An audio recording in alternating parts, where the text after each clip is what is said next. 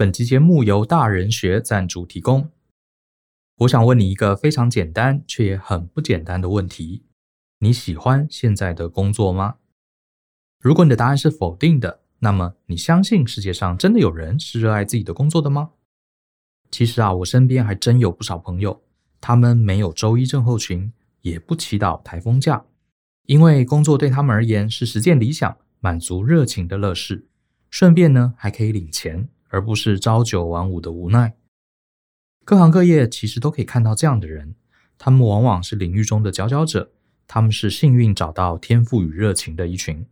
而经过多年的自我探索，我翻阅了许多相关的书籍，更访谈了许多职场前辈，我也终于在三十岁时加入他们的行列。我把这些年的探索历程都放在《寻找天赋与热情的系统化做法》这场三点五小时的讲座中。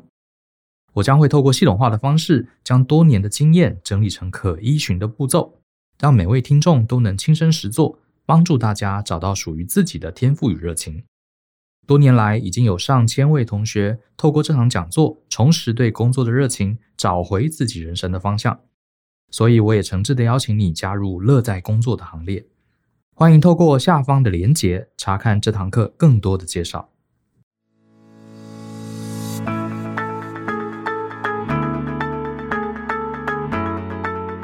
欢迎收听大人的 Small Talk，这是大人学的 Podcast 节目，我是 Brian 姚世豪。呃，我自己从小到大有一个坏习惯，就是很喜欢折这个手指头哈，就是把手指的那个关节啊折得咔嗒咔嗒响。这个小时候爸妈、老师啊都觉得这是一个很不好的习惯，都制止我。然后后来交了女朋友，结了婚啊，我每一任这个女朋友都很不喜欢，她说你不要把手折得咔嗒咔嗒响。然后偶尔这个有的同事，尤其是女同事，特别不喜欢男生这样子哈。可是我这个习惯大概是从国中开始，一直到现在啊都没有放弃这个习惯。那这些想要呃劝我不要折手指的人呢，哎呀，他们其实根本就不了解哈，折手指是非常有快感啊，很舒压的一种行为哈。可是呢，这个比如说我妈好了，她小时候就说，哎，你你不要折那个手指啊，你折手指啊，这个手指会受伤。指节关节会变得很粗大，好，将来会变得很丑，啊，等等，啊，噼里啪啦讲了一堆。为什么突然扯到这件事呢？因为我最近看这个网络啊，呃，每年不是会颁发一个什么搞笑诺贝尔奖吗？好，跟这个有关系哈。有个现年九十一岁的老医师，美国人哈，他还跟我一样有这个坏习惯，喜欢咔嗒咔嗒折手指关节。然后他小时候，他妈妈也是说，哎，你不要养成这个坏习惯，你长大这个手指啊会得关节炎。结果呢，这个医师啊，他就非常有研究精神，他就想说，会吗？折手指很舒服啊，所以呢，他就从一九三八年开始，哈，这多少年以前哈，他就开始每天只折他的左手，一天折两次，他的右手啊，手指头就从来不折，好，就这样折了六十年。从一九三八年呢，他就只折左手，一直折六十年，到了一九九八年。他正式推出了一个论文啊，因为他是医生，他在骨科的这个期刊上写一个论文，这个以他自己亲身的经历啊，证明第一个，他两只手都没有得关节炎；第二个，他两只手在外观上其实分辨不出差异哈，并没有什么手指肿大的问题哈。我看到这个搞笑诺贝尔奖，我真的快笑死了哈！这个医生实在是太有意思了。啊，他九十几岁，他就是为了这件事情，用自己亲身做了六十年的研究。好，就是证明其实折手指目前并没有什么显著的危害。你不觉得这个医生实在太厉害、太屌了吗？你看以前啊，这个很多人叫我不要折手指，说哎，折手指不好啊，什么会得关节炎啊，手指会肿大。其实啊，这根本是胡说八道。然后我跟他们说不会啦，妈，我这才不会，我都折那么久没，我也是胡说八道，都没有人 真的有根据哈，只有这个老医师。他用一辈子的精力只折一边的手指，打脸了我们这些人。哈，这个啊，就是我今天要讲的狠人呐。我觉得有些人真的是很狠啊，狠人就是这样子，他跟你玩真的。可能呢，他选择的事情啊，只是一件很无聊的小事情哈，比方说折手指。可是我们就会非常非常敬佩这种人。其实这种人他不一定很聪明，他也不一定比我们厉害，不一定比我们有钱哈，不一定真的完成了什么丰功伟业。可是呢，他就是针对一件他很在意的事情，他跟你拼到底，跟你玩真的，紧咬不放哈。这种精神呢、啊，我觉得我个人是非常非常佩服的哈。我第一次感受到什么叫做狠人，你不要惹他哈。是我在很小的时候，我想那应该是小学大概二三年级吧，可能哈。呃，我有个表妹，这个以前小时候常常玩在一起哈。然后有一次呢，这个我跟表妹都有一台小脚踏车，然后我们就在家后面的巷子口在骑。然后呢，小朋友嘛，骑着骑着，是我自己就跟表妹说：“来来来，我们来比赛哈。”呃，绕这个巷子绕一圈，再转一圈回来，从另外一个巷子这样绕回来绕一圈。然后我这个表妹是一个个性啊、脾气啊都非常温和的人，她小时候就很温和了哈。她就说：“哦，好，来比赛。”然后呢，我们就开始骑。那这个表妹比我小个几岁嘛，所以我自己都呃只有小学一二年级，她年纪更小。一上脚踏车啊，我发现我这个表妹啊，她完全变了一个人。既然要比赛，她就一定要赢，然后她就越骑越快，越骑越快。因为其实家里后面的巷子啊，偶尔还是会穿出来一些机车、汽车等等。然后我那时候已经年纪比较大了，我开始会怕了，我不敢骑太快。就我发现我这个小表妹啊，个子那么小，可她完全没有想要认输的意思。就最后我也被她惹毛了，我想说，哦，你你要这样玩是不是？好啊，来啊，来啊，来啊，我怎么会输给你呢？然后我们就两个小鬼头，就在那个巷子里啊，横冲直撞，越骑越快，拼死命的踩这个脚踏车。结果呢，快要到终点的时候。好，已经快要到终点的时候，我们两个不相上下。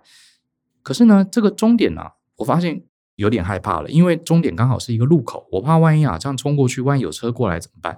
我就不敢更快了，你知道吗？然后我这个小表妹啊，死命的骑，她就是要拿第一名。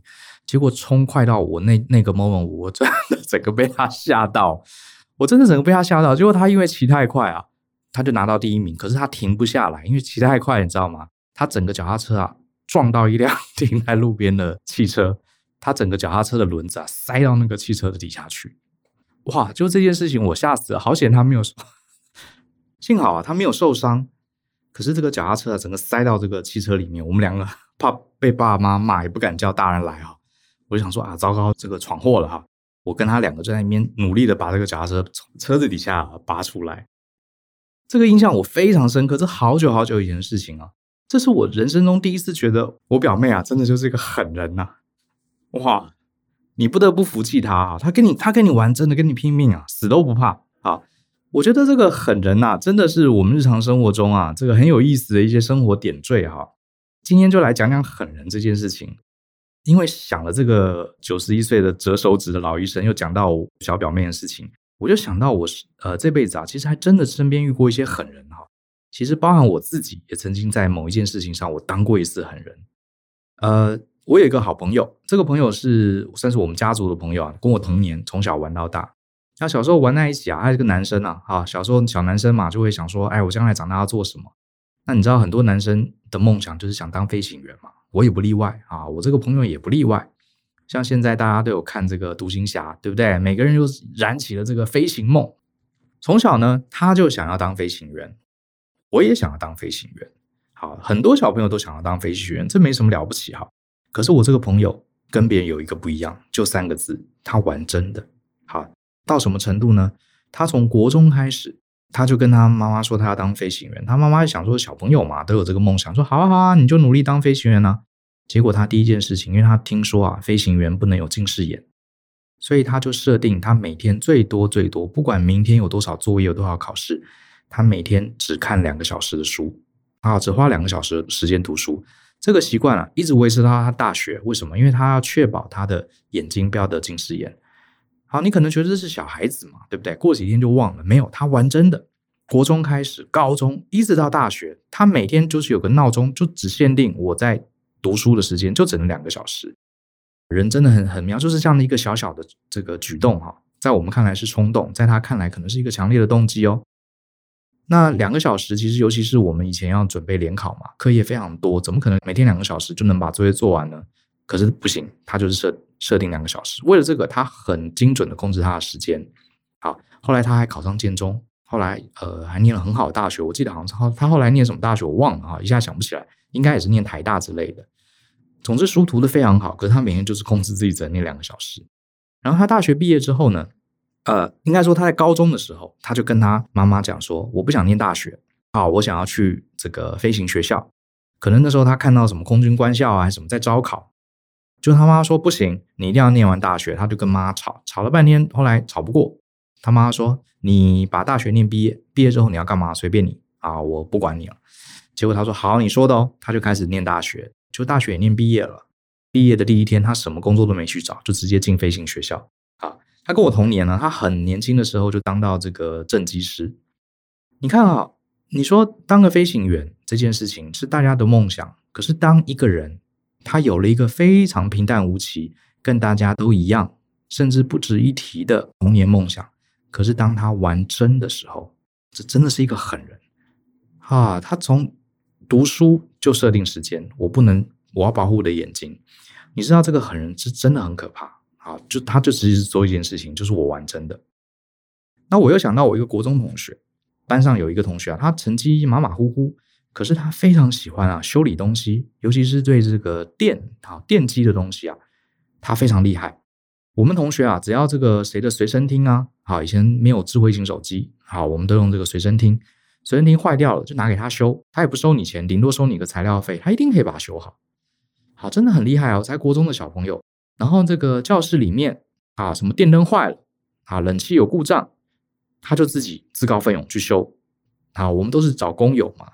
然后我印象产生啊，他还帮我们的教室自己装了一些什么什么自动开关、遥控的电灯开关之类的啊，因为有老师骂我们说什么上体育课这个怎么都忘记关灯啊，他就自己装了一个遥控的开关。你看在那个年代，他就自己改装这个教室里面的这个机电设备啊，真的非常厉害。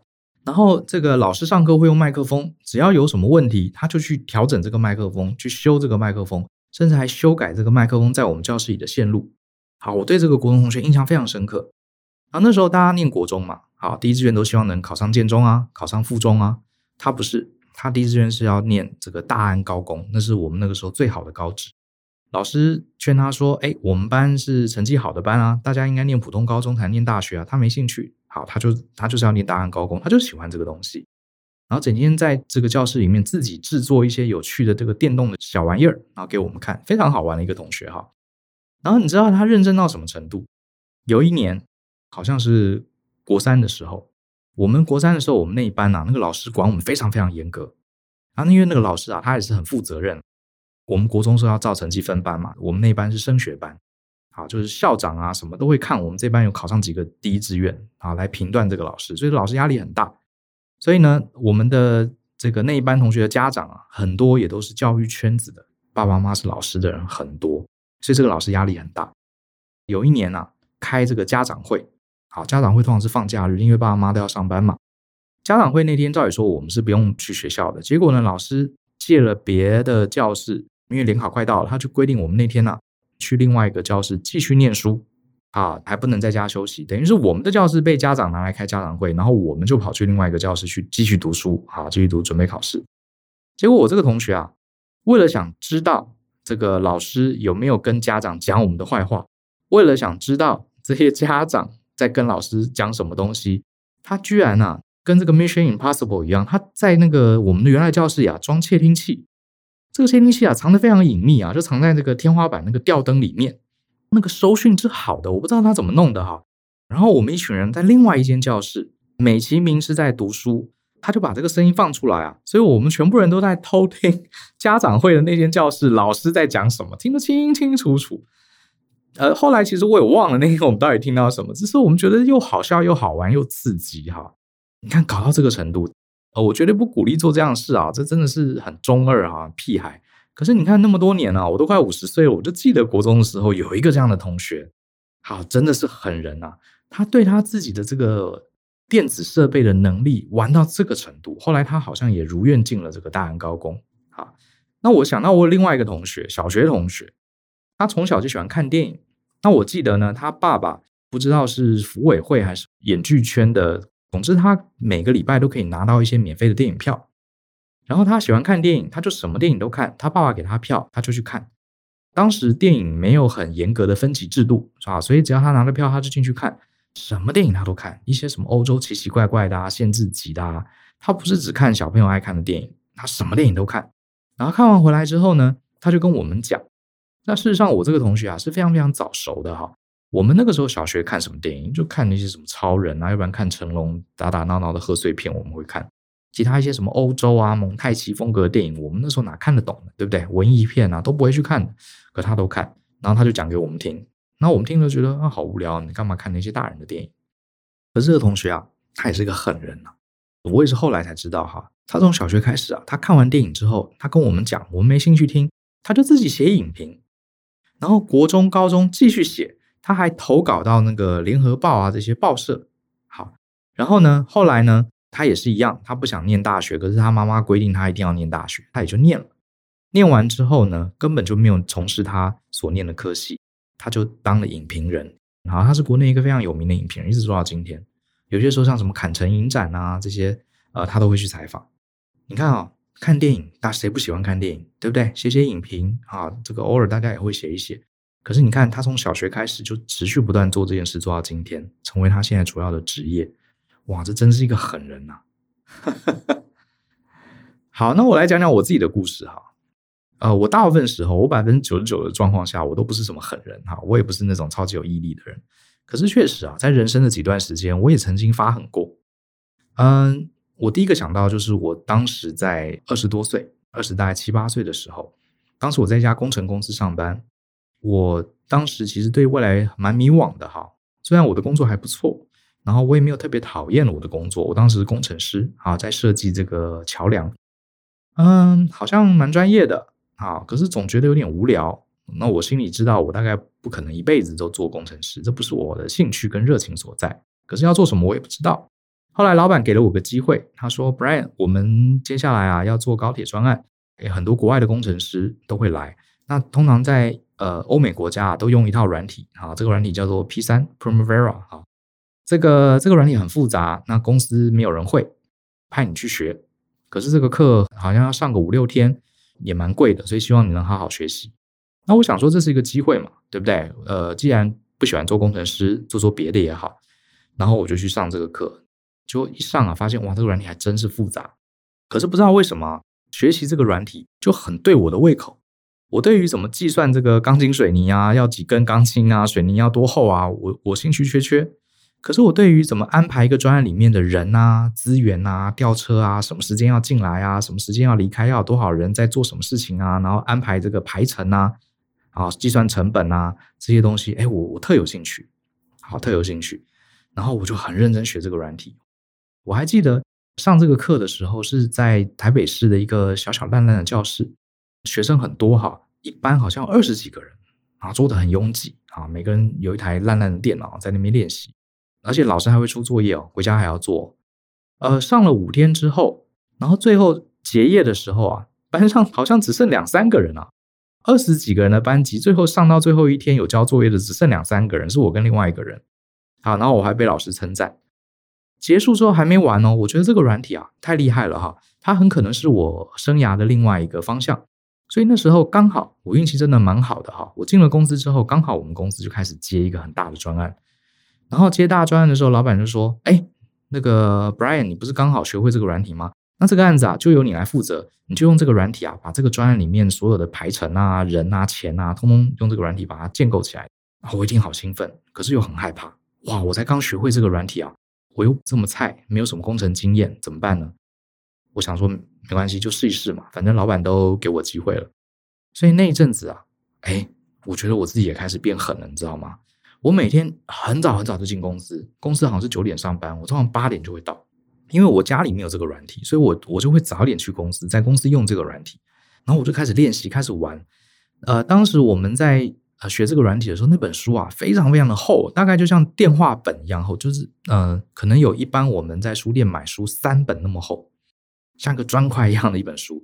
这本书啊，我从头到尾至少看了三遍以上，上面写了密密麻麻的笔记。我从来没有学一个软体啊，学到这么专心。然后呢，呃，学会之后发现真正要应用也很难。然后我就到处这个找人问啊，然后练习啊，不断的。那一阵子啊，大概两三个月的时间，我整个都沉浸在这个软体里面啊。甚至我后来还学会发现这个软体功能有些不足，我想要大量的输入资料怎么办呢？我甚至还上网上国外的网站去研究。怎么样从这个软体的后台直接去修改资料库？呃，其实我是很讨厌写程式的人哈。以前在大学的时候，老师叫我们写程式，我就觉得好烦哦。那个解 bug 啊什么，哎呀，我觉得不喜欢。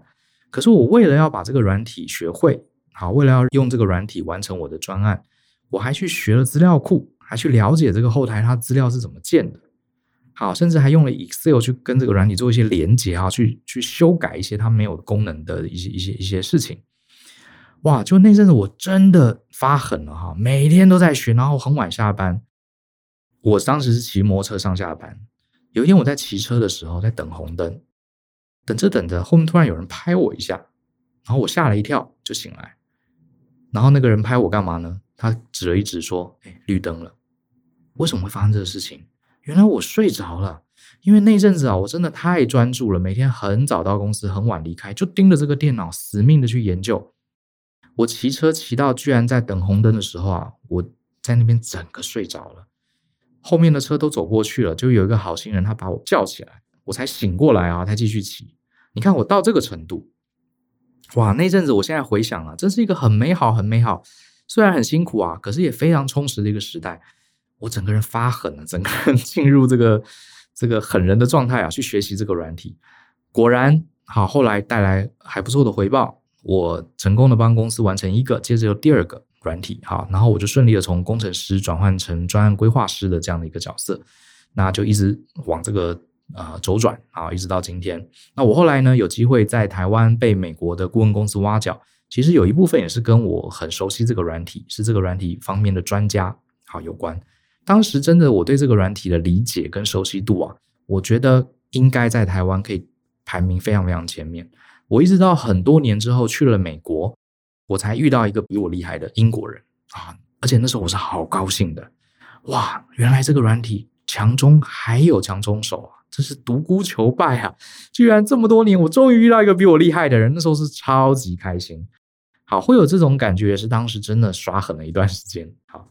所以今天讲了那么多例子啊，我想要跟大家呃说一句话，我觉得你这辈子不管什么事情都好，是可以赚钱的事情也好，或是一个个人兴趣也好，或者甚至像是一个折手指头这种 折手指很无聊的事情都好，我想号召各位这辈子至少尝试一次，去做一个连自己都害怕的狠人，就是你找到一个事情啊，你给它执行贯彻到彻彻底底，把它翻过来，紧咬不放。然后看看会怎么样，因为我觉得人一辈子啊，如果没有过这样的感觉啊，真的很可惜，很可惜。好，因为我发现啊，我周围有些人跟他们聊，他们我发现还确实有些人啊，一辈子哦，他从来没有真正对哪一件事情真正投入过热情，没有真正对哪一个领域他真正发狠了，想要彻底把它搞清楚，或是投入极致的时间而不问成果。你想想看，像我当年学软体，其实。我当时并不会料想到会这个软体有什么了不起，因为当时我才二十几岁嘛，老板叫我学我就学了，反正我不想当工程师。这个折手指的老医生，他折了手指，证明了折手指不会得关节炎，这个对他的工作、对他的看诊也没有任何影响，是不是？基本上没有什么影响的。那像我那个小学同学，他喜欢看电影、写影评，他其实可能在他那个年代，他也不知道哦，原来我长大可以当影评人啊。事实上，影评人的薪水有很高吗？搞不好也未必很高。啊，因为我这个同学也很会读书的哈，所以如果他要去当工程师是没问题的。可是最后他去当了影评人，因为我们都在某一个时间点找到了一个我们非常想投入的事情，而我们不计较它的结果，啊，不计较我是不是真的变得多厉害，我不计较我是不是真的透过这个赚了很多钱，啊，我也不计较我这个东西搞懂了有多少人会很崇拜我，我们当下是没有任何计较的，我们纯粹觉得。这个东西有趣啊！我想要追求一个极致，这个我觉得是我所谓的狠人啊！真的有时候到自己都害怕。我那时候很很害怕，我想说骑摩托车骑到睡着，我从来没有这样过，好危险！万一后面呃有车子没有注意到，不是把我碾过去了吗？好，可是我得跟各位说，你不用什么事情、什么时刻都要当狠人，我觉得不用。你一辈子找一两件事情，你真正狠下心来，彻底去研究它，彻底去走过一遭。我觉得你的人生会不一样，为什么呢？我举几个例子。第一个，你这样做啊，你会让别人害怕。就像是我小时候看到我表妹为了骑脚踏车想要赢，我这个表妹这个年纪比我小，个子也小，个性也不是那个很凶悍的个性，可是我真的怕她。我后来再也不敢跟她比赛任何事情了，因为你跟她比赛，她是跟你玩命的。我对她是充满了敬畏的，一直到今天。你会让人家敬佩。好像那个折手指的老医师，我是非常非常敬佩他。他居然就可以为了一个这么简单的事情，他跟你耗六十年，然后告诉你，哎，其实手指不会怎么样哦。你不觉得这种人会让人有一种油然产生一种敬畏的感觉吗？第二个，你自己也会增加自信。你会发现，哦，原来我这么酷，原来我可以针对这个领域做得这么好。虽然这个领域可能。只是折手指，可能只是骑脚踏车这个比赛，它也许不是什么很重要的东西。可是，当你在某个领域，即使它非常小、非常无聊，你能达到一般人非常下巴都可以掉下来这样的一个极致的程度，你的自信绝对会爆棚。你试试看，真的不骗你。好，你的自信绝对可以爆棚的。虽然它不赚钱。好，再来呢，下一个，我希望你尝试这辈子当一次狠人的原因是。我希望你能体验什么叫做心流状态。我们在节目里面陆续讲过很多次心流，心流的英文是 flow，你可以上网查一查。也有人把它翻成神驰体验，我觉得神驰体验翻得更好。也就是说啊，当你在做一件事情的时候，你可能不是为了赚钱，你也不是为了让人家称赞你，可是因为这件事情感觉对了，你就追求到极致。好，追求到极致，极致到这个程度。像我之前在美国有个同事，他喜欢骑摩托车。他骑摩托车骑到什么程度呢？他最后自己去搞了一个车床，自己去车他要的零件，搞到这个程度，甚至后来还拿零件去卖给别人。好，因为有些中古的摩托车零件找不到，他就彻底玩到这个程度。好，我有我在美国有一个这个小外甥，好，他喜欢机械，他喜欢到什么程度呢？这个他买了一辆二手车，二手的 BMW，从头到尾把这辆车拆了又能装回去。彻底把它搞清楚整个车子的结构，就还为了这个去租了这个那个 workshop，家里没有这个修车子的升降机，他还去租，他把整个车子引擎，包含所有的细节全部拆了再组起来，到这个程度。然后来他进了美国一间非常知名的做这个高科技啊军火的公司，非常优秀的一个小朋友，发狠了啊！他对搞懂这件事情他发狠啊！这个过程中，你修车也好，你在学习软体也好。你在认真折手指也好，你在认真看电影、写影评也好，都好，它是什么事情根本不重要。可是当你完全沉浸在那个当下，你完全追求极致的时候，那是一种非常感动的快感。你听不到旁边人的声音，你脑袋里没有任何的焦虑，没有杂讯，你眼中只有当下，right here now，只有此情此景此刻，你要把这个东西做到你想要的样子。当你完成的时候，这是一种很强烈的快感，这个叫心流体验。我发现很可惜啊，有人一辈子没有心流体验。比方说，他有心，他喜欢画画，他妈妈跟他说：“你不要浪费时间画画，好，你应该去读书，考试考高分比较有用，将来可以赚很多薪水。”所以他想做的事情每每被大人中断，所以他一辈子没有机会体验到心流。这世界上很多很知名、有成就的人，多半是心流体验特别频繁、特别高的人。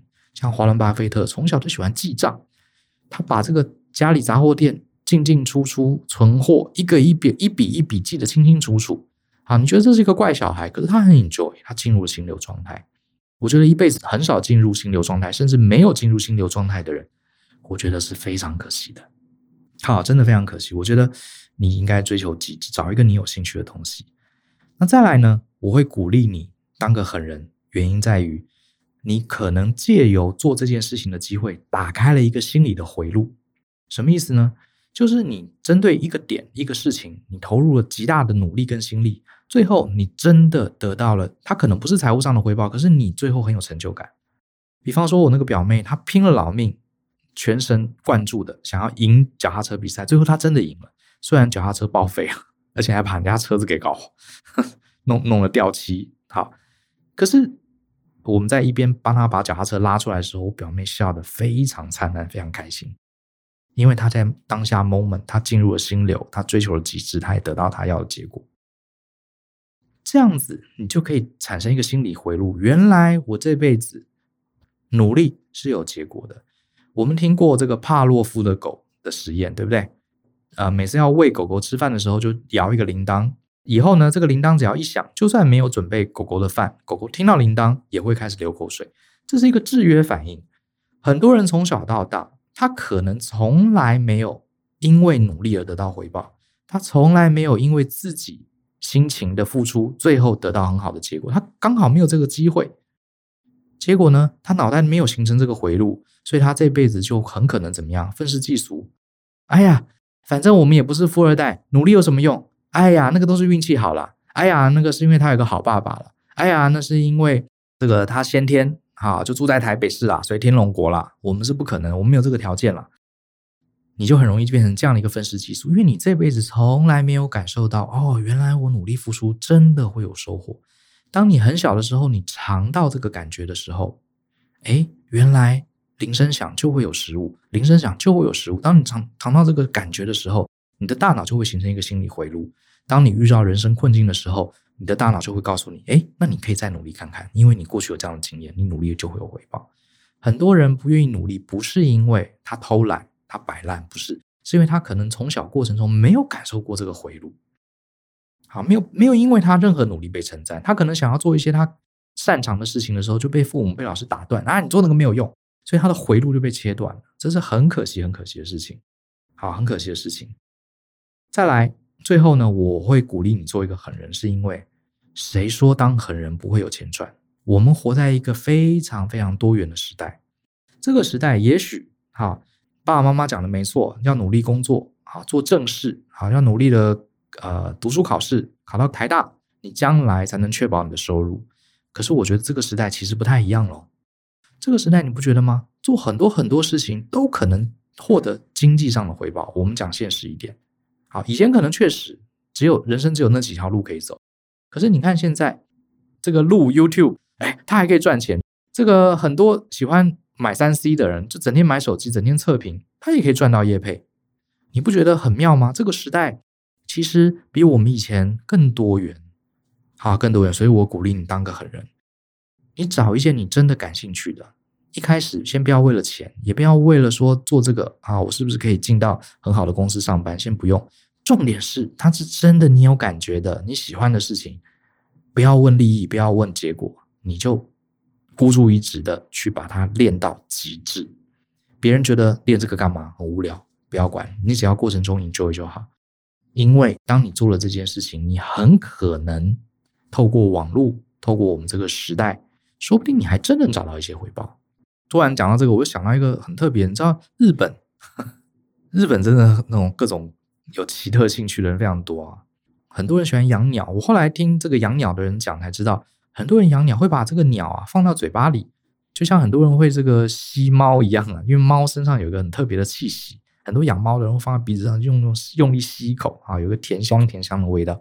鸟也是，鸟它有它有这个味道。我我是不敢恭维，可是我知道养鸟有些养鸟人是这样。然后日本呢，甚至有人就研究这个鸟的气味，因为他很喜欢吸这个鸟的气味，他做了各种研究。因为有有一群人啊，他真的很喜欢这个味道。结果这个日本人甚至还把这个鸟的气味做成不同口味的冰淇淋。所以你会买到什么金刚鹦鹉的冰淇淋？你会买到白文鸟的冰淇淋？哈，你不觉得很？我们这个不是这个领域圈子里面的人，我们觉得很荒谬。哎，可是你看他做出的冰淇淋，听说大卖啊！懂的人就懂，对不对？所以这个时代是非常有趣哈，非常多元，真正是一个花花世界。你说你跟你跟你妈妈说，哎，我不喜欢读书，我不喜欢上班，可是我喜欢养鸟，然后我对，而且我还不是。繁殖鸟也不是这个比赛鸽子赚钱，不是，我是研究鸟 不同的风味、不同的滋味、不同的口感，然后我把它做成冰淇淋卖，这个是很难想象的事情，可是哎，就有人做到。好，重点是它是不是你真心想做的事情？你是不是真的研究到透彻，变成一个让大家都害怕，连你自己都害怕的狠人？我是觉得这辈子至少你要尝过一次当个狠人的经验。不过呢，最后我也想给大家一些额外的提醒。所谓当个狠人，你要挑的那件事情，第一个当然不能伤害别人，好，这个是不用提了。第二个，它必须是什么？必须是你自己真的感兴趣的，而不是做给别人看的。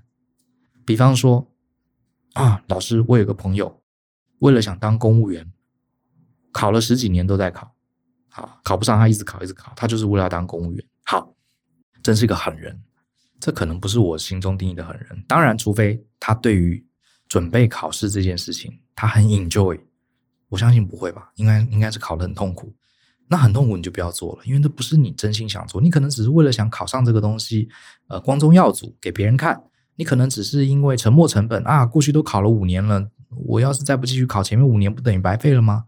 啊，我要是考上了，我将来就可以怎么样？当公务员，我就可以很这个平平安安的度日。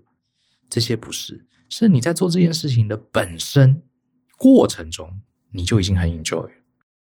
好，然后你去把它追求到极致，这个才是我想我做的狠人。如果是做给别人看的，好，如果是为了最终好的的这个回报的，那你很可能你根本不会进入心流状态。